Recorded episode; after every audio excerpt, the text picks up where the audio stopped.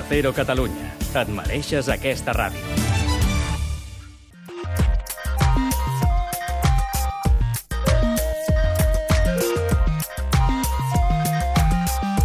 Made in Japan, amb Ramon Soler Padró. Benvinguts tots i totes al Made in Japan. Minasan, Made in Japan ni yokoso!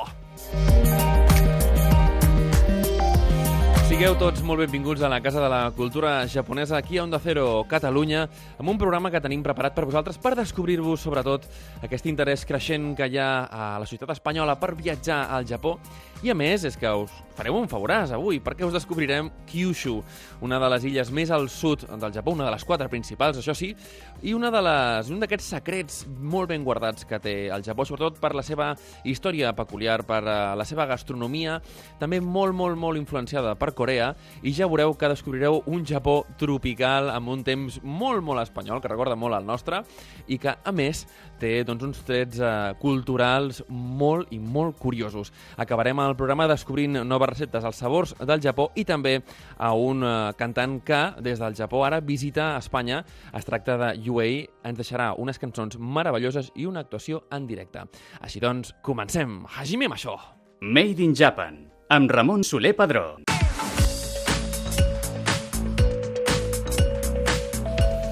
Comencem el, el programa, com us comentàvem fa just uns segons, eh, parlant de les xifres impressionants eh, de turisme d'Espanya cap al Japó. I és que cada cop més eh, el, turisme, el turisme nacional s'interessa més per Orient, però especialment pel Japó. El 2019 130.200 turistes, el que suposa un creixement del 9,5% amb respecte al 2018, van visitar al Japó. I, i realment ens interessa moltíssim saber amb les persones que, que, que porten aquestes dades i que saben millor que ningú per què es dona doncs, aquesta espècie de febre eh, per visitar el Japó, especialment des d'Espanya, per conèixer aquests detalls i amb això doncs, tenim la immensa sort de comptar amb el Hajime Kishi de l'Oficina de Turisme Nacional del Japó. ¿Qué tal, Hajime? ¿Cómo estás? Hola, ¿qué tal? ¿Cómo estás? Oye, cuéntame, porque ha habido un incremento de, de un casi 10% de un año al otro, o sea, es, es una locura.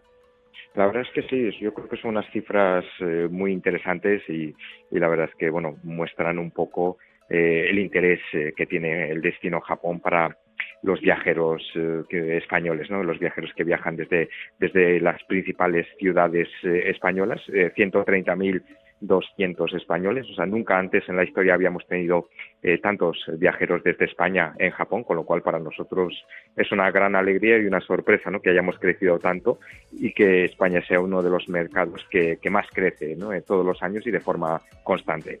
Oye, y claro, a ver, choca un poco cuando vemos las cifras del Reino Unido, porque son 400.000, ¿no? 424.000 200 viajeros, eh, pero, pero bueno, luego viene Francia con 300.000, eh, Alemania, Italia, bueno, un poco también se corresponde, ¿no? A, a, a lo que se entiende que son, digamos, el, el, bueno, el sueldo medio, ¿no? De los distintos países europeos.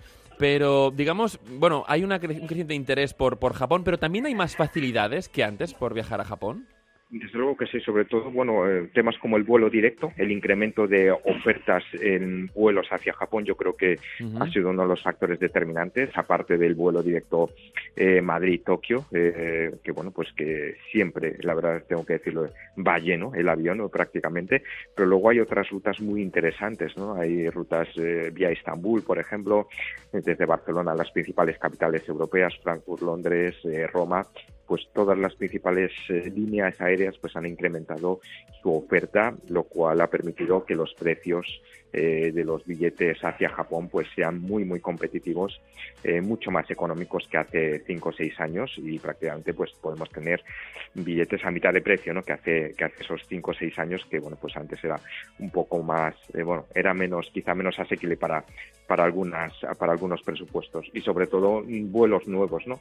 Rutas Helsinki Helsinki uh -huh. Sapporo que decíamos antes, sí. eh, habrá un incremento de vuelos hacia el aeropuerto de Haneda, el segundo aeropuerto que está uh -huh. más cerca de la ciudad eh, de Tokio, y luego vuelos a Osaka, que cada vez son las, eh, más las líneas aéreas que se apuntan a coger el slot dejado por, por otras compañías aéreas para, para el trayecto desde Europa hacia, hacia el aeropuerto de Kansai. ¿no? Yo creo que el incremento de oferta, yo creo que ha beneficiado mucho a, a este incremento del número de viajeros eh, desde España a Japón. Oye, y también el precio, porque el otro día hablaba con un, con un compañero y me decía, claro, dice, mis abuelos fueron, fueron los primeros de la familia en ir a Japón, pero claro, en aquella época costaba un dineral ir a Japón, ¿no? Eso es, Eh, eso ahora es. también las tarifas han bajado muchísimo y, y es mucho más asequible. Claro está que, mm, que lo más asequible muchas veces es tirarte una noche entera en, en, en Moscú, ¿no?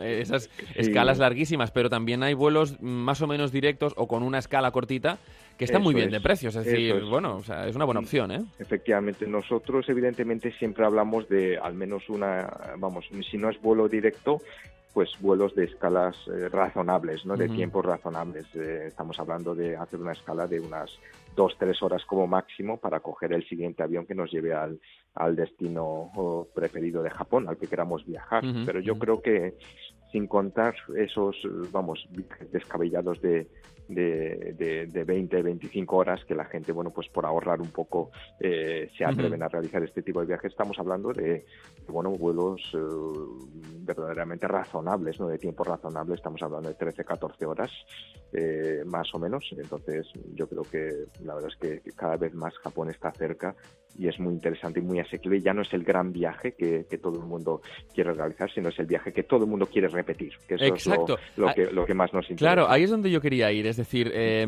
¿por qué repite? Vosotros que tenéis tantísimas cifras de todo esto, eh, primero, ¿la gente repite? ¿Todo el mundo repite? ¿Qué porcentaje de gente que va por primera vez a Japón repite y por qué?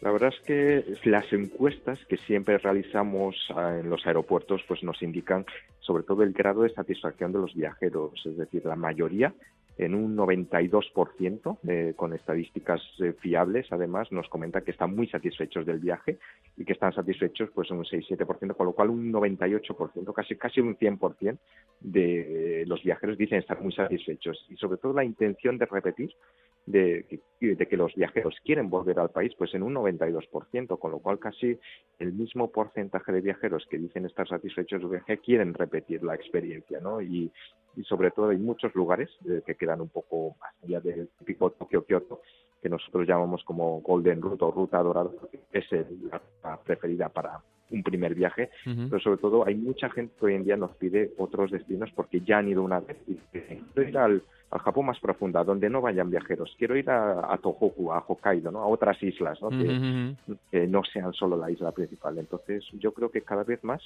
ese factor influye mucho en el, bueno, pues eh, que los precios son asequibles, van allí, comer es muy barato, eh, entonces yo creo que esto anima un poco a que un segundo viaje, quizá no sea de forma inmediata, pero todo el mundo replantee eh, el hecho de que no sea solo un viaje, sino de volver a repetir la experiencia de, viajar a Japón.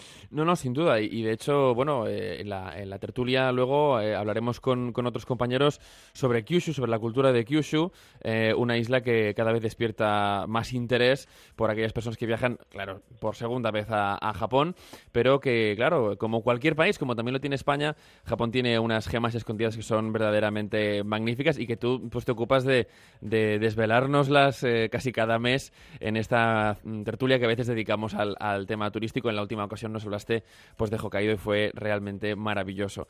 Hajime Kishi, de la. Oficina de Turismo de Japón, eh, muchísimas, muchísimas gracias, eh, porque bueno, gracias a ti mm, descubrimos nuevos sitios de Japón y, en es- y este día pues nos alegramos de ver cómo el interés por viajar y conocer Japón en España es cada vez más creciente. Gracias de nuevo. Muchas gracias a vosotros, un placer. Made in Japan, el programa sobre cultura japonesa d'Onda Cero Catalunya.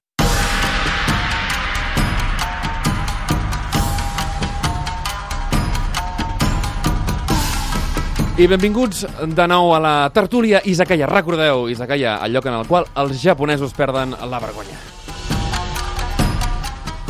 I aquesta setmana ja us anunciàvem a la intro del programa que us volíem parlar de Kyushu. I Kyushu és una de les quatre illes principals del Japó. Us hem parlat moltes vegades de Honshu, també us hem parlat de Hokkaido, però mai us hem parlat de Kyushu. I Kyushu és una de les illes més importants, principals, com dèiem, de l'arxipèlag japonès i té una cultura una idiosincràsia realment particular. Um, el seu significat, diguéssim, en llengua antiga, en japonès antic, era una cosa així com uh, a la illa dels, dels nou regnes, no? Uh, I avui, doncs, parlarem una mica més de quins són els llocs que cal conèixer de Kyushu per empapar-se bé de, de la cultura d'aquesta illa, una illa que més té un, un clima quasi, quasi, quasi tropical i que arriba tot i que no la illa en si, però sí la seva demarcació, eh, fins a la famosa illa d'Okinawa, que jo sé que és un paraís tropical al 3.000%. Tenim, a més, la immensa sort de comptar amb tres convidats que en saben moltíssim del tema. Per mi és un, un plaer tornar a comptar amb un vell amic del programa, el Julián Lavado, des de temps d'oci. Benvingut al Made in Japan. Com estàs? Hola, Ramon. Agraït de tornar a estar aquí amb vosaltres, No, parlant de Quixo en aquesta vegada. No, realment, escolta, feia molt que no ens veiem, eh? Molta, molta, molt de temps. Massa temps, massa, massa temps. També ens acompanya a la, a la taula avui el Pau Garcia, de periodista en Japó, que més, Pau, tu has viscut a, a Kyushu. Efectivament, Ramon, un plaer tornar a ser aquí i ja us explicaré. Y desde Madrid tenemos conectada a Erika Hatamoto de JTV. Bienvenida, Erika, ¿cómo estás? Hola, ¿qué tal estáis? Encantada de estar otra vez con vosotros. Vamos, vamos a descubrir hoy un poco Kyushu. Oye, te voy a encargar a ti el, el empezar, el abrir un poco este, este melón de, de Kyushu para aquellas personas que quizás hayan, hayan visitado la isla principal de Japón, lógicamente, hayan visitado Honshu, hayan visitado Kioto, Tokio y tal, pero para un segundo viaje. Eh, recomendamos visitar Kyushu, pero ¿por qué? ¿Qué particularidades tiene? Así más o menos a modo general. Pues hombre, es una, vamos, eh, para quien no lo conozca, es una de las islas eh, más importantes de Japón, situadas más al sur, y precisamente por esta localización, ¿no? Por donde se encuentra, yo creo que tiene bastante, bastantes diferencias con, en comparación con la isla principal de Honshu, ¿no? Digamos que es un poco el, el carácter más extrovertido, más animado y en comparación, ¿no? De pues lo que nos pueda pasar aquí igual entre zona norte y, y zona sur, ¿no? Bueno, se mira, puede notar mucha mucha diferencia. Curiosamente, con lo que me, con lo que me dices, luego tenemos una, una entrevista muy curiosa con un con una cantante japonés, Yui, y él eh, me comentaba el otro día, cuando preparábamos la entrevista, me decía, es que eh, Barcelona me recuerda mucho a Fukuoka, ¿no? este, ese carácter como un poco más poco más dicharachero de la, de la gente de la gente de Kyushu. Eh, Julián, eh, para, para ya ir puntualizando un poquito más, ¿Qué, ¿Qué, joyitas tiene Kyushu a nivel cultural y también a nivel gastronómico que a lo mejor pues el visitante típico de Japón se pierda en un primer viaje si no conoce esta isla? Pues a nivel cultural tiene, tiene muchísimas, eh, desde Nagasaki dejando de lado el triste episodio de la bomba atómica, pues es toda la inmersión que hubo a través de las islas eh, cercanas a Nagasaki, desde Nagasaki como puerto de entrada, uh -huh. de lo que se quiso, del cristianismo que quiso entrar en, en, en, Japón, ¿no? En la época, y que Martin Scorsese dejó en la película Silencio bastante bien eh, retratado, uh -huh. con los 23 mártires que fueron pues bueno, asesinados allí. Y... Martirizados, sí, sí. Exactamente. Entonces, Nagasaki es una ciudad que aparte que eh, a mí me encanta porque es una ciudad abierta al mar, con un puerto chulísimo, con muchísimas atracciones, iglesias, eh, casas coloniales y demás, pues tiene toda esta historia detrás que vale la pena. La isla, de, el islote de Dejima, que hay una recreación en Nagasaki, eh, antes de que se abriera incluso a al mundo, Japón había era un territorio holandés, o sea, y era un islote de nada, o sea, lo recorres en cinco minutos. Bueno, sí, de, de hecho, eh, no, no, hemos hablado de, de Dejima en muchas ocasiones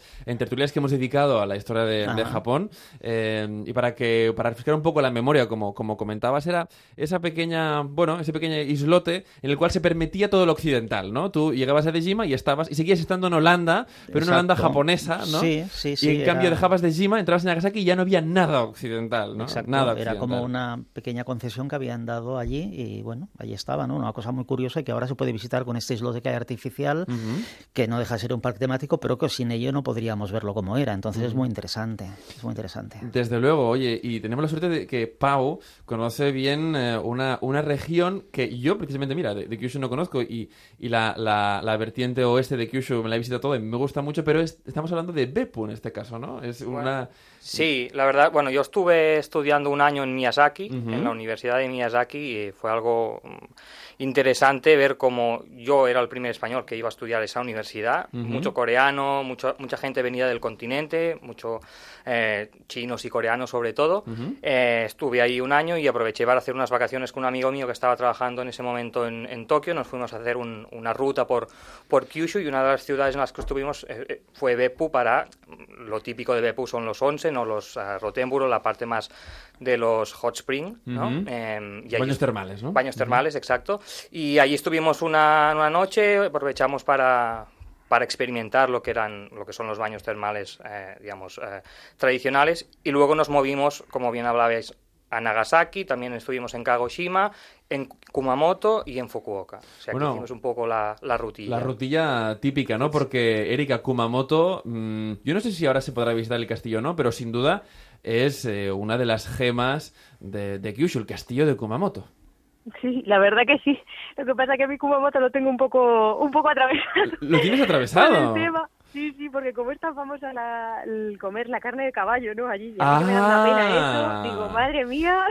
Oye, es curioso porque a, la vez, ¿no? El, el, caballo en Kumamoto mm, se lo comen, pero también lo eh, tienen, eh, bueno, santuarios shinto dedicados al caballo. Yo recuerdo justo a la entrada saliendo del, del, de la estación del, del Shinkansen que había todo un santuario dedicado al, al, caballo de Kiyoma Sakato, que era como un poco el, gran general de aquella, de aquella ciudad, y un santuario dedicado al caballo, pero aún así sí lo comen.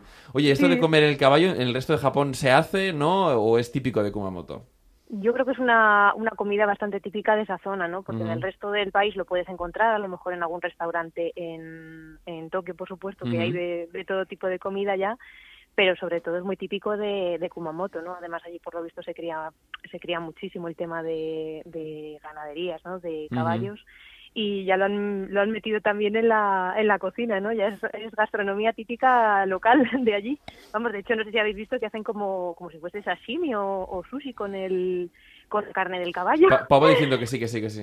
Sí, sí, yo tuve la experiencia de probarlo y bueno, no estaba bastante bastante bueno. Tampoco soy muy muy fan de, la parte más de, comer los animales, pero en este caso pues eh, de reconocer que estaba estaba bien rico. Oye, dentro de, lo que es un poco los monumentos históricos, ¿no? O bueno, o las reconstrucciones de monumentos históricos dentro de dentro de Kyushu, em, Julián, bueno, eh, me gustaría que los oyentes tuviesen una referencia sobre qué es lo que vale la pena visitar en, en, ah, el conjunto de, Kyushu. En cuanto a lugares.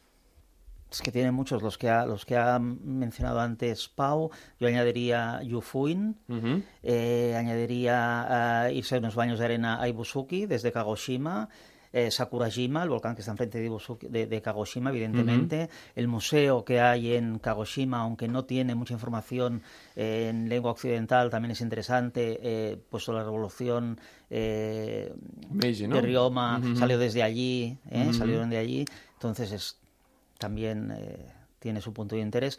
Y luego, pequeños pueblecitos, si te quieres perder, pues como Bungo Taqueta, de aquellos que me pierdo yo en un tren, ya sabes. Por favor, sí, sí, sí, cuéntanos o esto. Te, o te coges un tren a vapor que sale unas determinadas por año desde Kumamoto, el SL Itoyoshi, te plantas en Kagoshima, cerca de Kagoshima, en ocho horas solo, ¿eh? en vez del tren bala.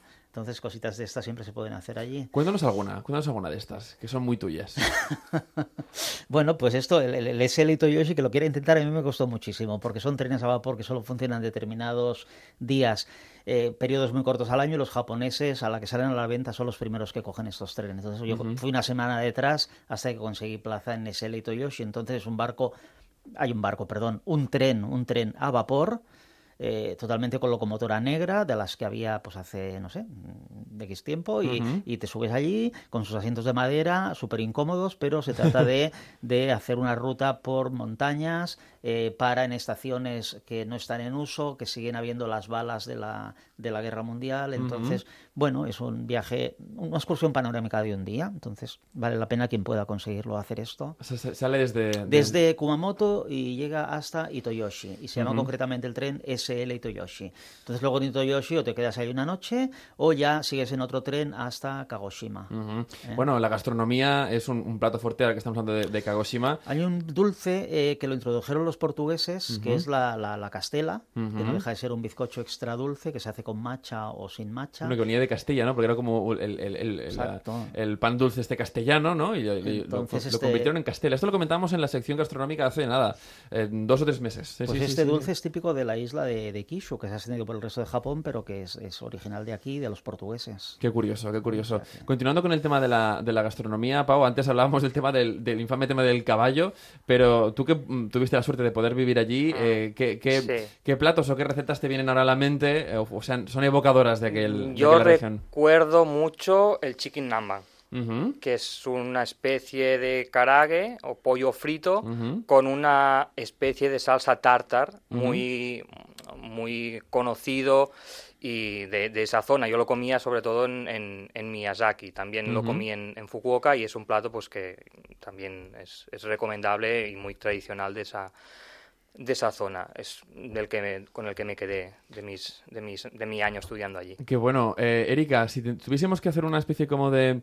de diferenciación para las personas que, que, bueno que eso que conocen muy bien eh, la región quizás eh, de Kansai o, o, los alrededores de, Tokio pero qué diferencia digamos hay tan exagerada en el carácter o no entre la gente de Kyushu y la gente, por ejemplo, de, de Tokio o de Osaka? Eh, ¿En qué se diferencian? ¿En qué se diferencia su cultura, su forma de hacer, su idiosincrasia? Hombre, yo creo que lo que más influye ahí es sobre todo el tema del clima, ¿no? Al estar, al ser una isla eh, que está situada muchísimo más al sur, pues hace que la gente tenga un carácter mucho más extrovertido, más dinámico, más animado. Vamos, de hecho yo recuerdo el comentario de una de una amiga que estuvo en, en Kyushu hace años de viaje y en concreto en, en Fukuoka, bueno, Hakata, como lo conocen los japoneses, y me comentaba un jueves allí de, de, llegar allí por la tarde-noche, rollo pues a lo mejor en torno a las 8 o las 9 ya de la tarde-noche, que realmente es ahora en Japón, es tarde. puede ser bastante tarde ya. Sí, sí, sí. Y me contaba, dice, y eso estaba como si fuese un jueves de, aquí totalmente, de, de España, dice, las calles llenas de gente, los bares igual, con muchísima, muchísima animación, ¿no? Y me, me contáis esto en el resto de Japón, no te lo, no te lo encuentras así, ¿no? No, total. Oye, hablabas del, del clima. ¿Hay algún tipo, digamos, de, de, actividades que te permita Kyushu que a lo mejor el resto de Japón no, no te lo permite? Hombre, yo creo que en general el tema, sobre todo, así mmm, la principal diferencia es el tema a lo mejor de los de los horarios, ¿no? Muchos bares, restaurantes uh -huh. y tal tienen de hecho incluso el horario un poquito más más, largo, más amplio, ¿no? Uh -huh, que uh -huh. sí, que en otras zonas a lo mejor de Japón, ¿no? Incluso vamos, Pau, me imagino que si ha estado allí también, pues lo lo podrá comentar, ¿no? Pero principalmente es eso, ¿no? Que al final te lo hace un poco también el, el tiempo, ¿no? Sí, sí, bueno, ahora estabas hablando, bueno, estaba hablando Ramón de, de, de los deportes, quizá. Eh, Miyazaki, por ejemplo, es muy conocida por el surf. Eh, allí se organizan uh -huh. campeonatos de surf eh, a nivel nacional, incluso vienen deportistas también a nivel internacional. Es, es interesante. Las playas que tiene, sobre todo Miyazaki, y el olaje que hay es muy interesante para, para toda esta gente que se dedica a este, a este deporte. Yo recuerdo haber visto una, una competición durante, durante el tiempo que estuve allí y, es, y además es un espectáculo porque los japoneses uh -huh. se volcan, mucha gente en la playa. Yo no entiendo del deporte, pero, pero sí que fue un acontecimiento interesante yeah. de, de, ver. Bueno, hemos hablado de playa, ciudad, pero vamos un poco a, al interior. Eh, Julián, eh, bueno, está el Monte Aso, que es, que es una, una montaña muy conocida en, en Kyushu, pero ¿qué, ¿qué, visitas tenemos así más de carácter rural dentro de, de esta isla japonesa? Pues como carácter rural, aparte de la mencionada Yufuin para hacerte pues eso, unos baños termales y algunas caminatas por allá, tenemos la montaña de Kirishima, uh -huh. que allí podemos fácil acceso desde Kagoshima. Luego tenemos uh, una islita, um, a ver si me acuerdo del nombre, porque son aquellos nombres que se repiten en Japón que varía una A por una N. Entonces está, se, seguro que nos echará una mano Erika. Erika. Eh, se va desde, yo estuve, eh, se va desde Miyazaki, que es Aoshima, ¿puede ser? Sí, puede a lo ser. Hacia abajo. Aoshima. Puede ser. La, la, islita que hay, toda llena sí, de palmeras, sí, con un templo en el centro, que hay todas aquellas rocas pulidas que tienen un nombre como diablos o algo así. Nos, bueno, hicieron, nos hicieron ir en, en la universidad eso, de excursión. Eso ah, es, sí, sí, Pues eso es una visita mm, curiosa para ver pues un templo totalmente en una, en una islita llena de palmeras. Entonces es mm, Vale la pena, ¿no? Sí. Vale, vale, vale la pena. El vale, tema, vale la pena, vale el, la pena. El tema del, de los volcanes, ¿no? En, en, Kyushu muchos siguen, siguen activos y, y, bueno, está el famoso Sakurajima en, en, la, en la bahía de Kagoshima, que es, que es un volcán activísimo. Correcto. Es un volcán activísimo. Yo recomiendo una experiencia desde aquí a, a, todo el mundo que visite Kagoshima. Si quieren coger el, el tren bala desde, desde Tokio a, a, un día entero estarán en, en, en Kagoshima, a la tarde llegarán perfectamente y llegan hasta la playa y se bañan. Y van a ver cositas flotando, redonditas. Yo os iba a recomendar, perdona la interrupción, la isla de Bunkanjima. Ah, sí, también. la iba a recomendar. Donde sí, se sí, rodó el, eh, un James Bond, la del, del Javier Bardem. Es verdad. Exacto. Es verdad. Oye, pues cuéntanoslo, ahora luego os cuento la, creo, la, anécdota. Creo que la han cerrado al turismo, ¿puede ser, Erika? Ahora estoy, estoy un poco dudando. Yo estuve creo hace. Que estaba limitado, pero. Vale, vale. Sí, perdón. Yo estuve hace siete años, Quizá ahora esté, esté cerrada al público, pero yo, yo estuve ahí en, ese, en ese periplo que, que hice y es espectacular. O sea, ahora, está, ahora mismo está está vacía, no hay nadie, pero, pero claro, es una isla fantasma, pero nos hicieron el recorrido y vimos cómo vivía la gente en ese entonces, la gente que fue a trabajar ahí para, por el tema del, carbón, de la mina de carbón que, encontraron, eh, y es una experiencia muy, muy interesante. Ahora sí que es verdad que no sé si está, como dice Julián, si está cerrada al, público o no. No estoy seguro, me parecía haber leído algo, ¿eh? pero son aquellas cosas que a veces, bueno, ¿Eh? Bueno, sí, realmente eh, estas islas fantasma hay unas cuantas. También hay eh, por el resto de Japón hay, islas de, gatos, islas de conejos, islas de distintos animales que, poblan la isla una vez pues se han ido los, los moradores humanos, ¿no?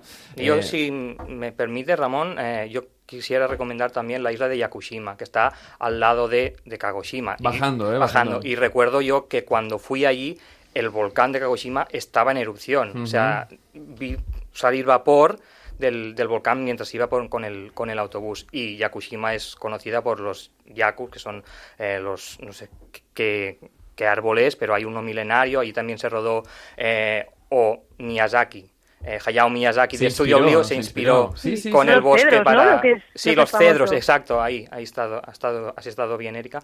Eh, con, para hacer la princesa Mononoke, los bosques de la princesa Mononoke, Mononoke están inspirados en esa isla. Y además hay carteles que te lo pone cuando haces la excursión para ir a ver el cedro milenario que dicen, que además es una excursión bastante eh, tosca, o sea, eh, tienes que ir bien preparado, te sales a las 5 de la mañana, llegas eh, después de comer, son casi 8 horas de caminata y además eh, pues tienes que estar en buena forma. y tienes que ir desde Kagoshima hasta la isla En, ferry, ¿eh? Exacto. ferry, Yo recuerdo haber hecho noche allí y, hacer toda la excursión para ir a ver el cedro durante todo un día casi, que fue, o sea, fue, interesante. una, una, experiencia que, vale, que vale la pena. Erika, ¿recomendarías también la, la misma experiencia que cuenta, cuenta Pau? Sí, totalmente. Además, os iba a decir que justo habías preguntado antes por alguna diferencia de, Kyushu, ¿no? En comparación con el resto de Japón. Y si no recuerdo mal, Yakushima también es uno de los mm, pocos lugares donde puedes eh, o es posible ver la anidación de las tortugas. O sea que yo creo que no debe ser fácil tampoco de ver en el resto de, Japón, ¿no?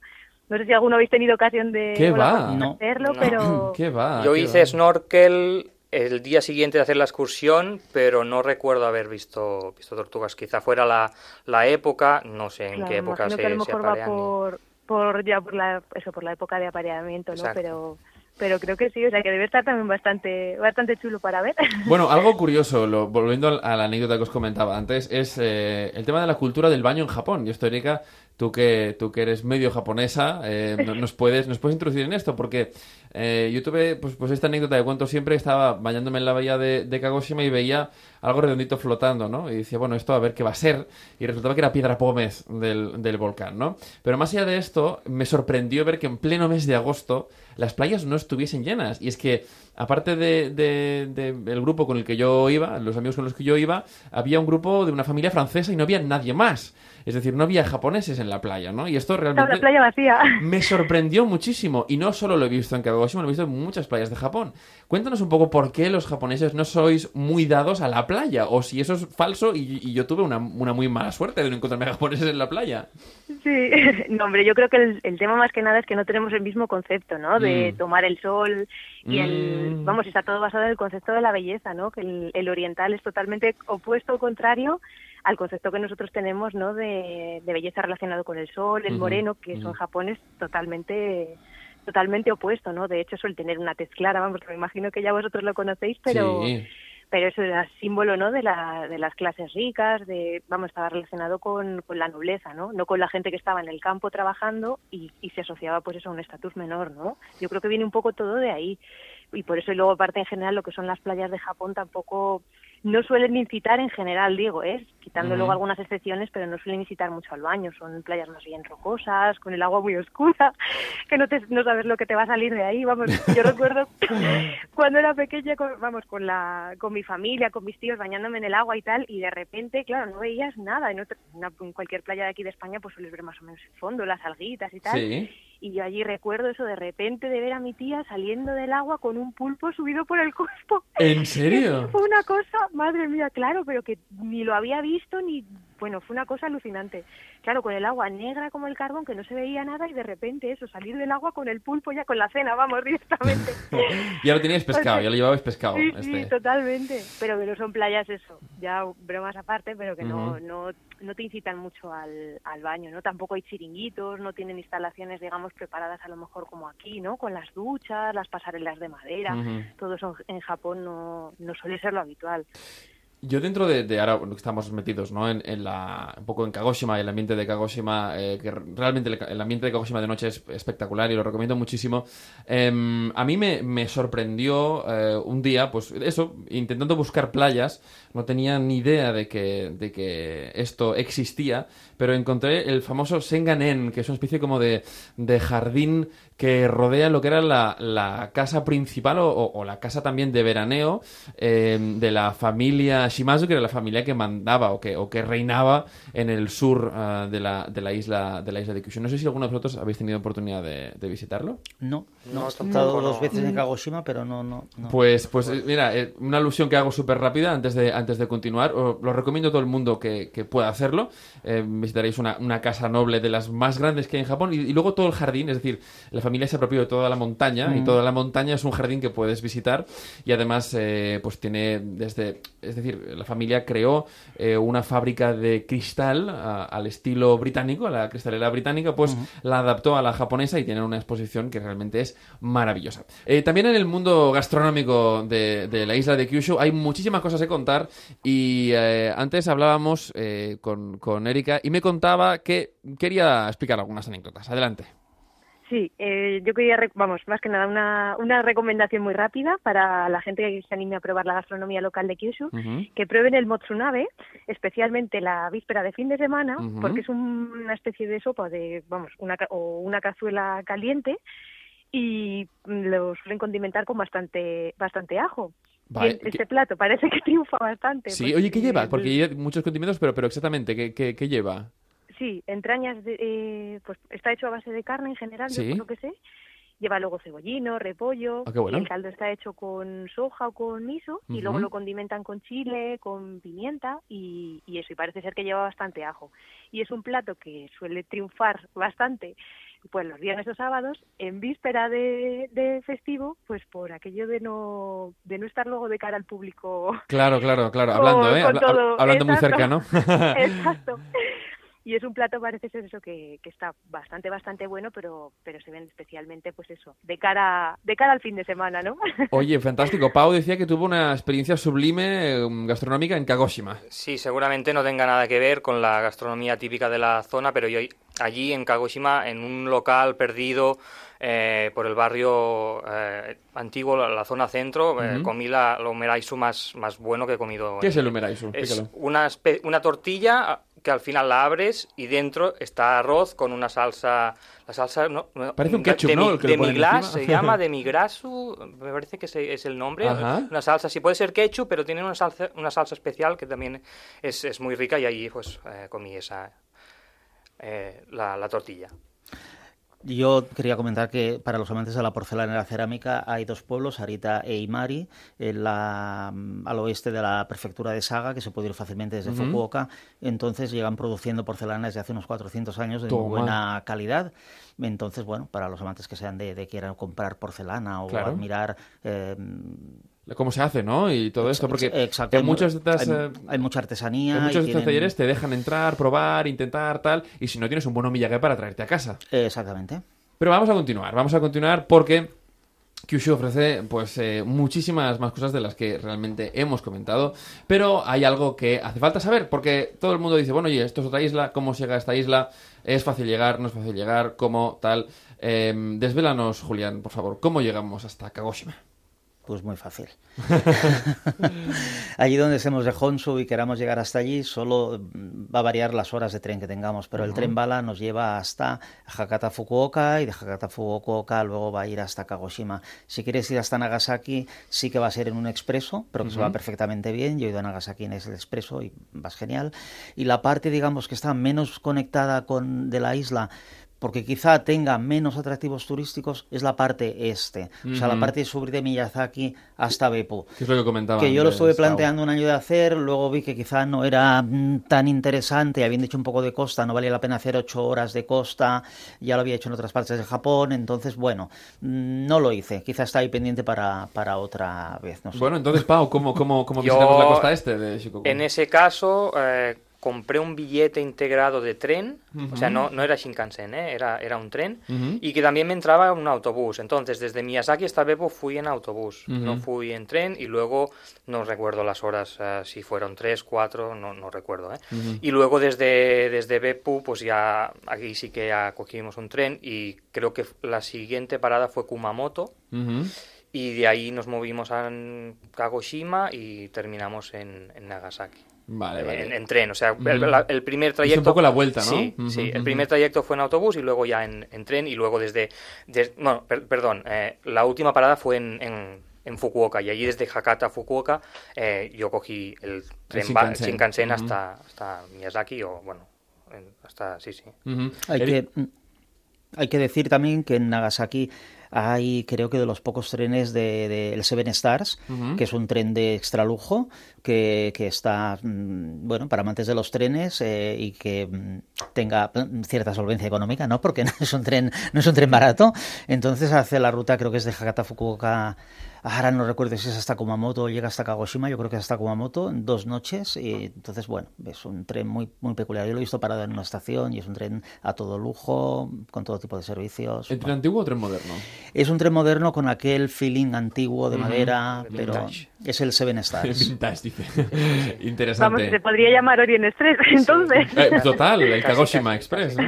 eh, Erika, para, para hacer un, una, una especie, digamos, de recomendación de tour por, uh, por Kagoshima, ay, por Kagoshima, perdón, por uh, Kyushu, para saber, eh, alguien que tenga, por ejemplo, no vamos a poner una semana para visitar la, la isla, ¿qué puntos uh -huh. no puede perderse para conocer bien la, la cultura de, de, este, de este lugar y también para un poco empaparse eh, de la gastronomía, que también vale mucho la pena? Uh -huh.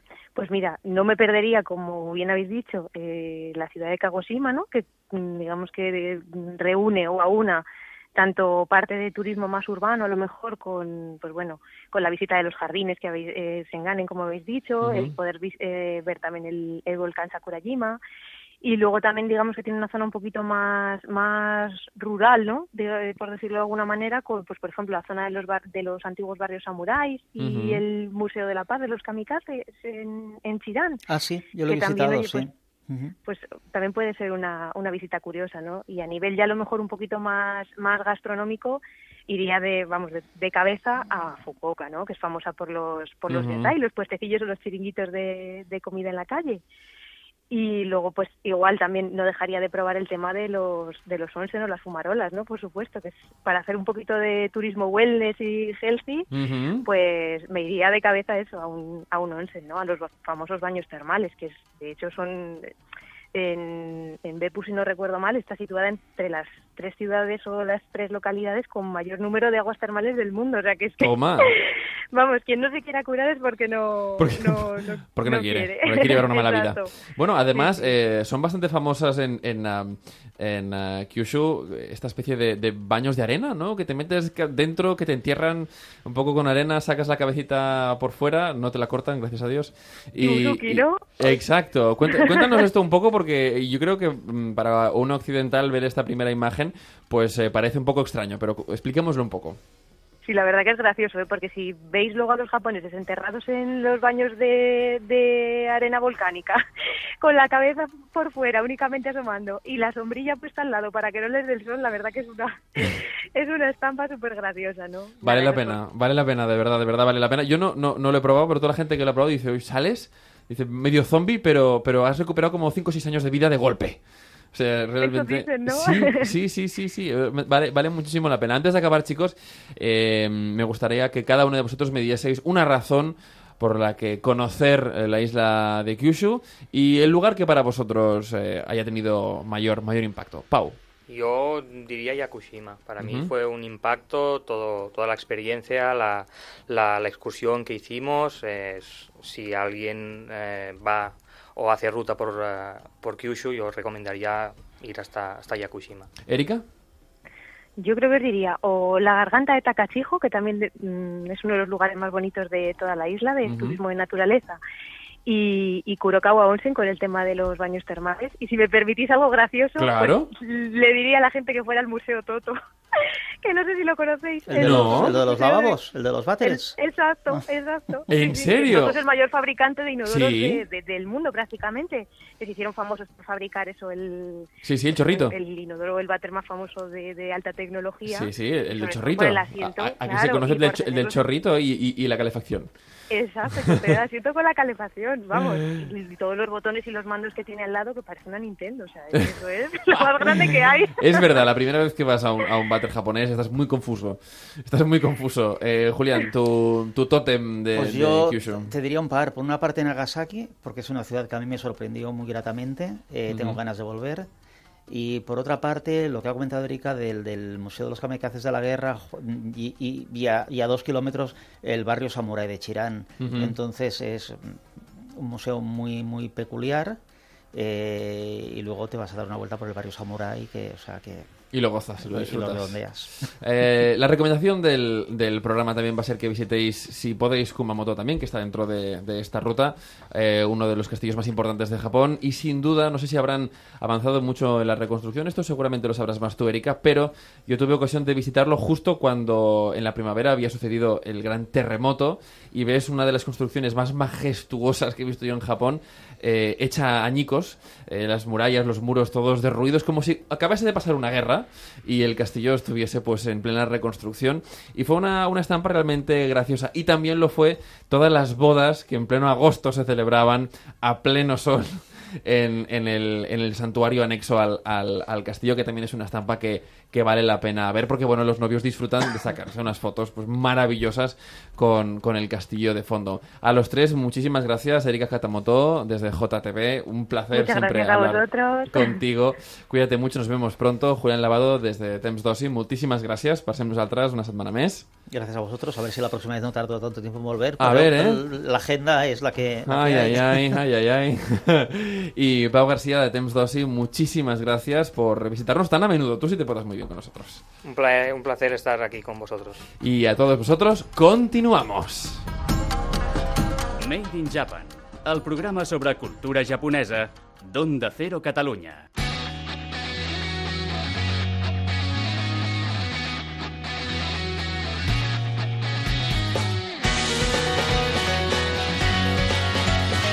I acabem el programa amb una sorpresa, i és que la música que escolteu i la veu que escoltareu dintre d'uns segons és la de Yuei, un artista japonès que visita el nostre país perquè justament tenim la sort de que grava a casa nostra. Escolteu això. こっそりと抜け出して仲間たちとあの海ま で Yuei-san, kite kurete arigato gozaimashita. Arigatou gozaimasu. So- Gracias. Ah, gra- no, a ti, gracias a ti, gracias a ti.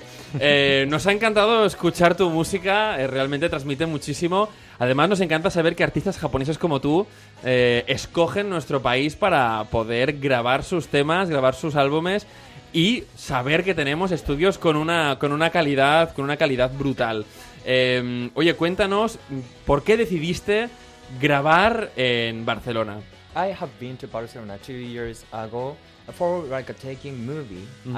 uh, taking videos for YouTube. Actually, uh, I'm cameraman too, and I'm making like a video for football. Mhm. And uh, I came here, and uh, it's so impressed.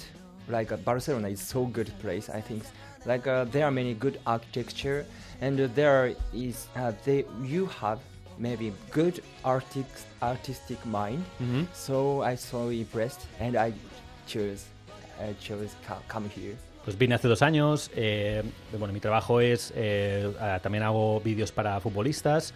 eh, me gusta mucho Barcelona porque es una ciudad muy dinámica. eh, es una ciudad muy cultural, muy artística. eh, y comparto estos valores. Desde que llegaste a Barcelona hace, hace dos años, sigue tu historia, sigue tu relación con esta, con esta preciosa ciudad y de alguna manera eh, nos llama muchísimo la atención el conocer tu opinión también, si crees que el público español cada vez más demanda música en japonés. Bueno, aquí en, en, en Barcelona tenemos el famoso Salón del Manga, eh, que, bueno, que trae siempre artistas de todo, de todo el mundo, del mundo del anime y del manga en Japón, pero cada vez más vemos ese interés por la música japonesa. ¿Tú eso lo has vivido? Uh, I'm so happy you're interested in Japanese culture, right? And uh, I think I, I didn't know like Spanish people like Mhm. like like Japanese culture. So uh, I, actually, I'm Japanese singer and Mm. cameraman, right? So I Mm. wanna expand like Japanese culture more and more, Mhm. and uh, like uh, we're uh, I wanna make a relationship between like uh, Japanese and Spanish. Mhm. So I wanna do do sing for the relationship. Estoy muy feliz del interés que hay por Japón. Eh, de hecho, no sabía que había este interés por la cultura japonesa. Eh, yo como artista japonés y también videocámara me gustaría expandir más esta cultura japonesa eh, aquí y hacer más vínculo de relación entre España y Japón. Interesantísimo eh, este boom que está habiendo de la cultura de la música, pero vamos a escuchar otro tema tuyo, en este caso Teardrop. 続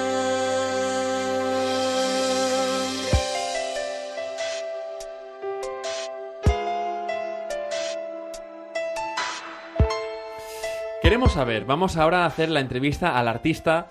eh, hasta hace un momento os poníamos en, contexto de este boom también musical eh, del J-pop en, España. Pero vamos a conocer al artista, vamos a conocer a Joey. Y en este caso te queremos hacer una pregunta, casi diríamos personal, que a cada artista pues tendrá su propia respuesta, ¿no? Y es, ¿qué te inspira a ti para escribir tus canciones? Uh, actually, my music came from mm, like a, some some artistical like a drawing or Mhm. like architecture and so on. And uh, actually, I used to listen the many music song, song, but it was like a high school student or like a uh, like a university school student. But after that, I didn't listen song Ah. and I inspired like inspired like from the art like a drawing and like also like a au- atmosphere like uh, in Barcelona too so like uh, from other things I wanna make song Eh, mi música viene de algunos artistas que, que pintan o incluso arquitectos. Eh, an- antiguamente, cuando estaba en la, en la escuela o el instituto, sí que solía escuchar más música, me inspiraba, pero actualmente me inspiro más por la pintura, la atmósfera, como aquí en Barcelona. Eh, de esto vienen las canciones. Súper interesante, un, un músico que se inspira con otro tipo de arte, con la pintura en este caso.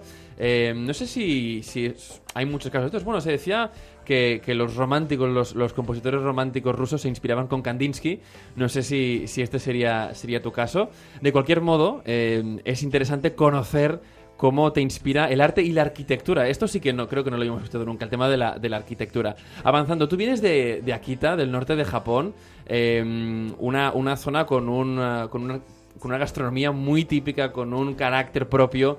Eh, ¿cómo, cómo transmites ese carácter de Akita eh, al resto del mundo y al, resto de los japoneses? ¿O es que, digamos, tú, tú crees que tienes una, una forma de ser mucho más internacional que no se corresponde 100% con lo que es un ciudadano de Akita? I think mm, I'm from Akita, northern of Japan, right? Mm. And uh, there are many snowing days, Mhm. and uh, like uh, so cold, Mhm. and uh, so like uh, and South Japan it's so hot, Mhm. and so like a different culture. Like mm, in if it's in the Japan, Mhm. but it's so different. Like uh, I think there is a prefecture like Fukuoka prefecture. You know, Mhm. it's similar to Barcelona. Mhm. Like uh, there is culture like to drink uh, Mhm. outside like uh, os- osake, sake, Mhm, Japanese mhm. sake.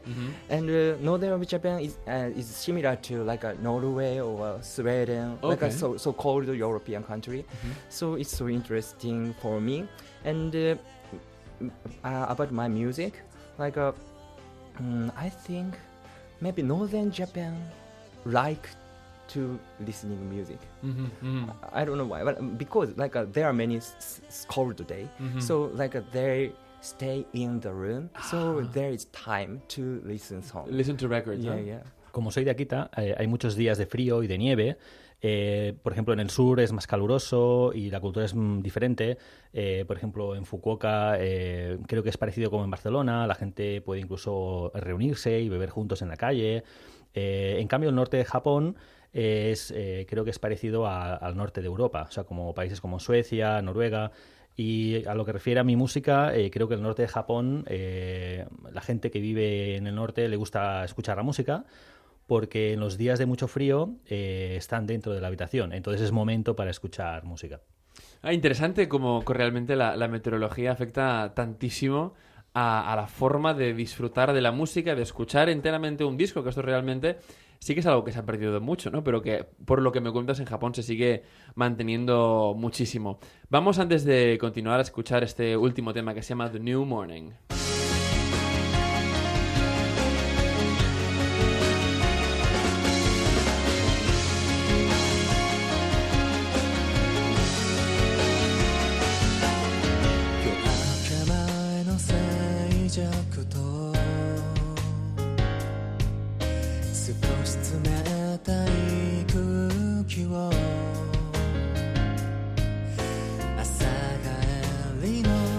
se preguntan, muchos se preguntan cuando ven esos conciertos en Japón si la audiencia es tal y como la vemos en los vídeos, porque eh, realmente, claro, no tiene nada que ver una audiencia, por ejemplo, en Brasil, eh, un estadio en Brasil o un estadio en Japón. La gente realmente se ve súper civilizada en un concierto de pop o en un concierto de rock y es gracioso. Quiero que nos cuentes también tu, tu experiencia, si realmente cuando vas viajando por el mundo te, te cambia esa perspectiva del público, que no tiene nada que ver cómo te responden en Japón a cómo te responderían, pues, por ejemplo, en Europa, ¿no? Actually, I have been to India, and uh, like uh, then uh, I watched the movie, and uh, during watching the movie, the Indian people like making loudly, like uh, like uh, mm, how can I say, like a appear appear the like a feeling, and uh, Japanese people, but in Japan, there is so quiet to watching the movie, so like uh, uh, I have Mm, I have that experience, but both is good. Like a Japanese style is so quiet, and uh, we can concentrate to watch the movie, right? But uh, in Indian style, we can enjoy the movie, right?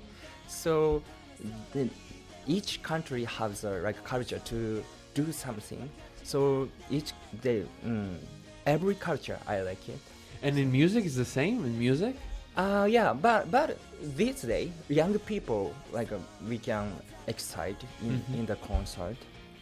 So like uh, in, uh, for Japanese young people, inspired like uh, other culture, right? So it's getting similar to the other culture. Actualmente he estado en India y entonces vi una película donde durante el visionado eh, los, los indios eh, interactuaban eh, y aparecía el sentimiento acerca, acerca de la película. ¿no?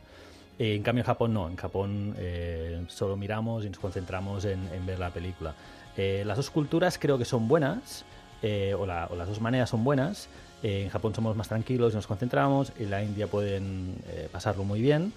Y en, realidad todas las culturas me gustan. Eh, en estos días los japoneses, la gente joven, eh, pueden pasarlo también muy bien en los conciertos porque los japoneses también nos inspiramos en otras culturas. Para continuar y, justo antes de, dar paso a la canción en vivo que nos vas a ofrecer hoy, cuéntanos qué, tienes eh, entre manos o qué trabajo tienes entre manos eh, para publicar para publicar pronto, porque bueno, estás aquí grabando en Barcelona, tenemos ganas de, conocer un poco de los detalles, ¿no?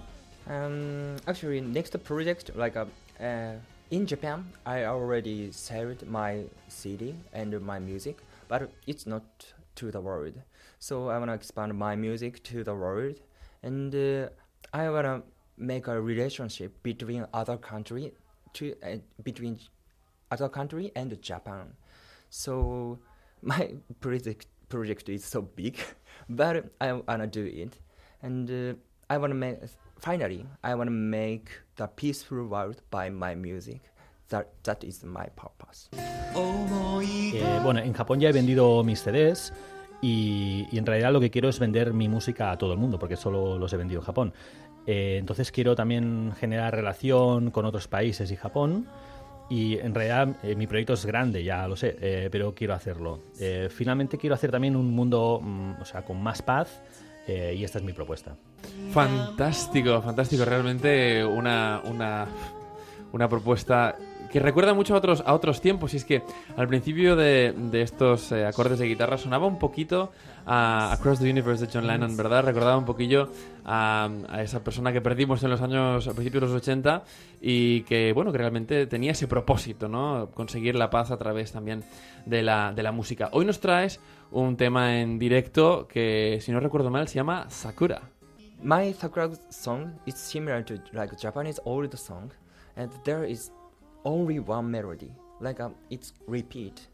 So it's so simple, and uh, it's including like uh, by lyric, mm, like Japanese feeling, like so sensitive. We have the like so sensitive feeling, like like sakura.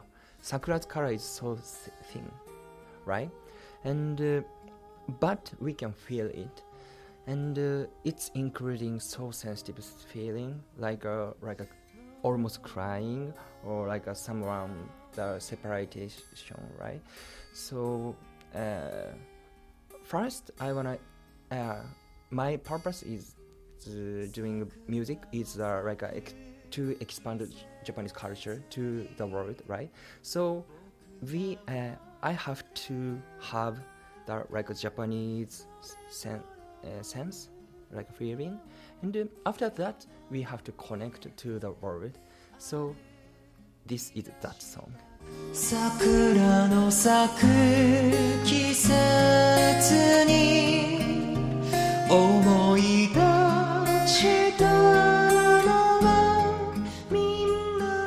Es difícil eh, contestar a la pregunta, pero bueno, eh, digamos que mi canción de Sakura es parecida a lo que sería la música eh, tradicional o, a- o clásica mm, de Japón. Eh, es una melodía en, en realidad simple, eh, que se va repitiendo, eh, pero lo más importante es que tiene mucha sensibilidad. Eh, es parecida como, digamos, a lo que es la flor de Sakura. Eh, el color es muy sensible también. También tiene una... eh, es como llorar o una separación. Eh, y en, en realidad, bueno, como ya he dicho antes, mi propuesta era expandir la cultura japonesa. Entonces, primero necesitamos eh, tener esa, ese feeling eh, de cultura japonesa y para luego poderla expandir al resto del mundo. Fantástico, pues eh, adelante, deleítanos con este Sakura, con eh, todos ustedes. eh, les dejamos con el fantástico Yui. 桜の咲く季節に 思い出したのはみんなで笑った時間と楽しかった日々素直になれずに涙もした。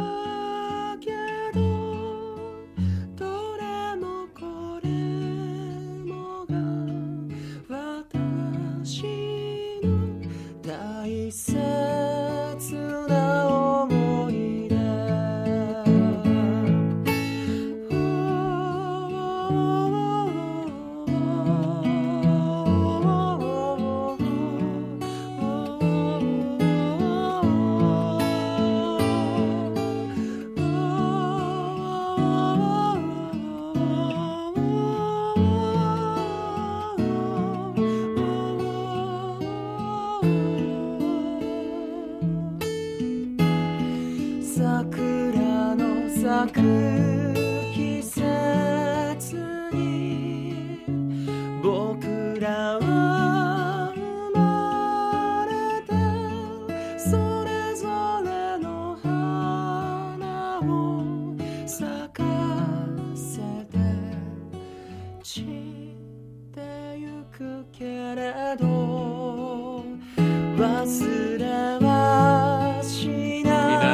interpretació més meravellosa. Hem de donar les gràcies al Toni Torres de l'estudi Here Comes the Sound, que és qui ens fa possible doncs, poder escoltar aquests artistes japonesos que difícilment arribarien a casa nostra si no fos uh, per gent com ell doncs, que fa possible que la música japonesa arribi a casa nostra. Per, uh, per nosaltres, de la nostra part, res més. Esperem que hagueu gaudit moltíssim del Made in Japan d'aquesta setmana, que hagueu après moltíssim també de la cultura de Kyushu i ens despedim fins la setmana que ve amb molt més Made in Japan. Matane!